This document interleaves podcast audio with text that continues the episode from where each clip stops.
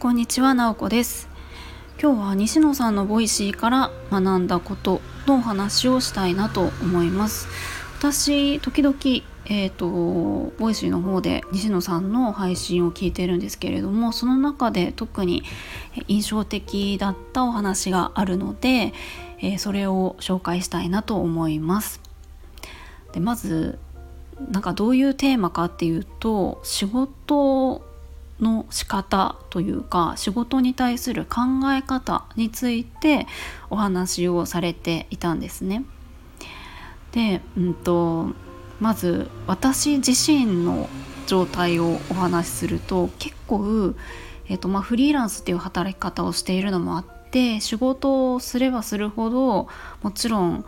収入は上がっていくけれども時間がどんどん取れなくなっていくっていうのがあって自分で本を読んだりとか勉強したいとか思ってもえー、なかなか仕事をたくさん受けているとそっちの時間に割けなくってっていうのが、まあ、現状あったりしてそのバランスって難しいなっていうのがちょっと私自身が感じていることだったんですね。であのー西野さんの Voicy の中で、まあ、お悩みを相談してる方がいて、まあ、割とあのそういう私自身が持っている悩みと近いような、えー、内容を相談されておりました。まあ、要は副業とかであの収入を得てるけれども、まあ、別の勉強もしたい。時間がないからどうすればいいだろう。みたいな感じだったんですね。結構こういう悩み抱えてる方って多いんじゃないかなっていうような気はしています。でそれに対する答ええー、をちょっと紹介したいと思います。まずですねあの何て言うのかなちょっとうまく説明できるかわからないんですけれどもえ自分が、えっと、仕事でうん仕事をすることで得るものって何だろうって考えた時にまあ分かりやすいのがお金を得ているっていうことだと思うんですよね。でそのお金を得るために自分がその提供しているものって自分がそれまでに、えっと、培ってきた無形資産をお金に変えているっていうことだと思うと、まあ、無形資産自分のスキルとかあとは人脈とか自分がそれまでに、えー、培ってきたものをお金に変えているわけなんですよね。でただ全部に全部自分が持ってる時間をその無形資産自分がこれまでにあの培ってきた無形資産をお金に変えるっていう形だけに使っていると、まあ、時代にあの取り残されていくよみたいなところのお話があったんですね。なので、うんと、やることはえー、時間がある限りそのお金を得られるような仕事をするのではなくってと自分の生活で必要な、収入の上限をもう決めてしまうっていうところもういくらっていうふうに決めてしまって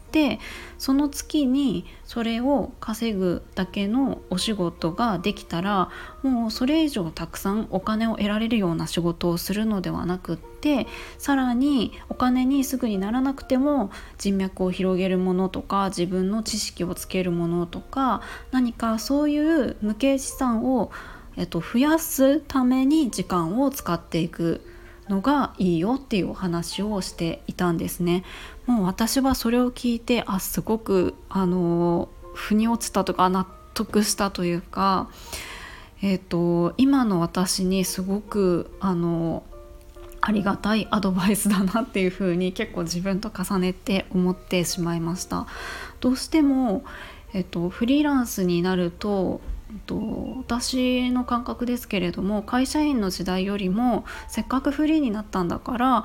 えー、多めに、えーと、収入を得たいと思って結構高い金額を自分の中の目標として設定していたんですね。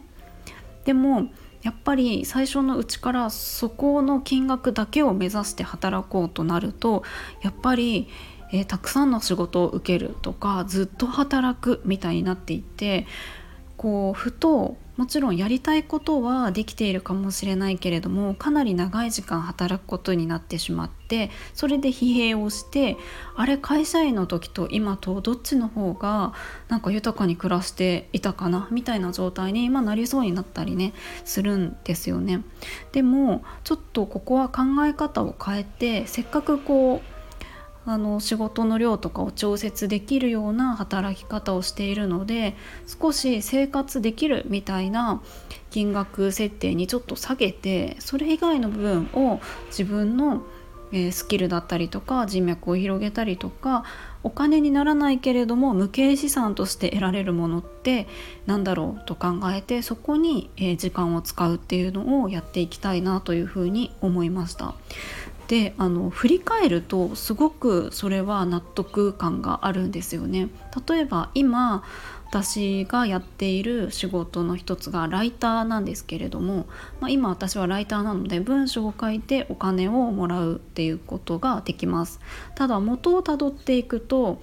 私がライターになるきっかけになったのって自分で勝手にあのノート記事を書いていたっていうのがあったんですね。自分が好きでいろんな人にインタビューをしてインタビュー記事を上げていくっていうのを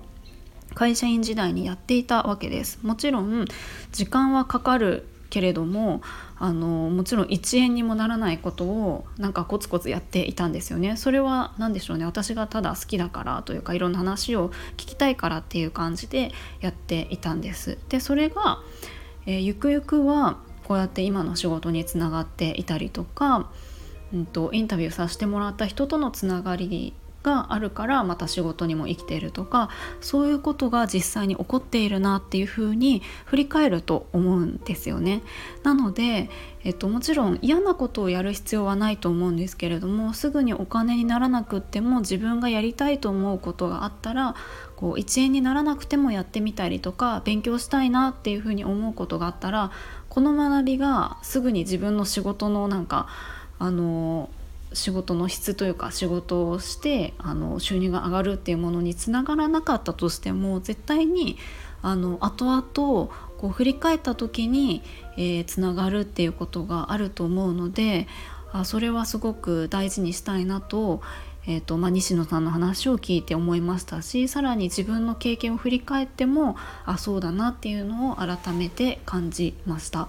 なのでちょっと自分で働けるだけ働こうじゃなくって少し抑えて、えー、何かやってみたいこと学んでみたいことっていうのに時間を使ってみるのって大切だなというふうに思いました。えっと、西野さんとねあの Voicy のその私が聞いたものをリンクを貼っておきますねちょっと私の説明でちゃんとあの正確にお伝えできているかわからないので気になる方はよかったら、えー、そちらのリンク先にも飛んで聞いてみてください今日も最後まで聞いていただきありがとうございます。 Moi moi。